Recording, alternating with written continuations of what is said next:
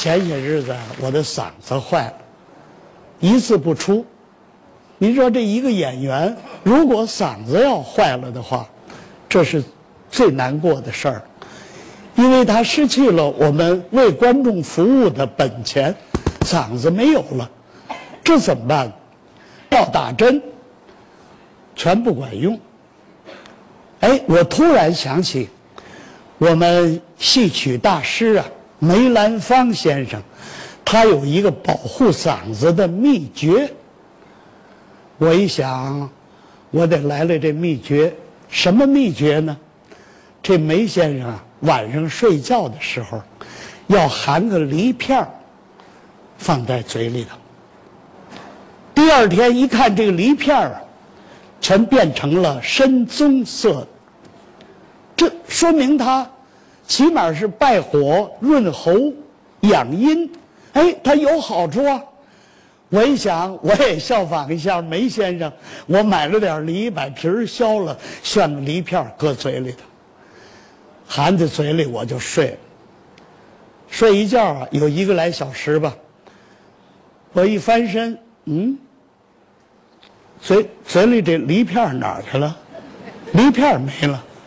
这时候我就找啊，我老伴儿也帮我找，枕头上边、枕头下边全找了，没有啊。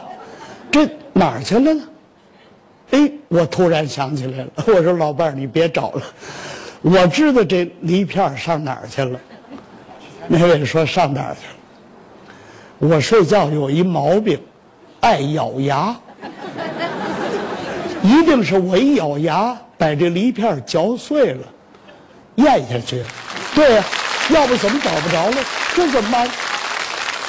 你看人家梅先生啊，人家用这个办法可以保护嗓子，我不行，我没这条件，我咬牙，这怎么办？哎，我又想出一办法来，让我老伴儿帮帮忙。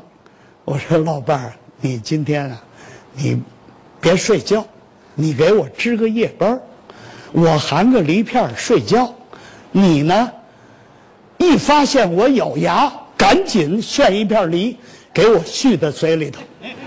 我一咬牙，你给我续一片；一咬牙，你给我续一片。怎么样？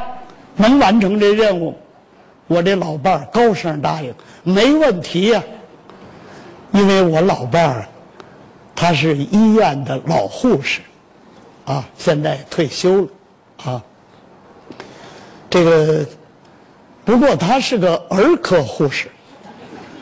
我一想，儿科护士更好啊，他更有耐心呐、我把任务交给他以后，我含着梨片放心大胆的，我就睡觉了。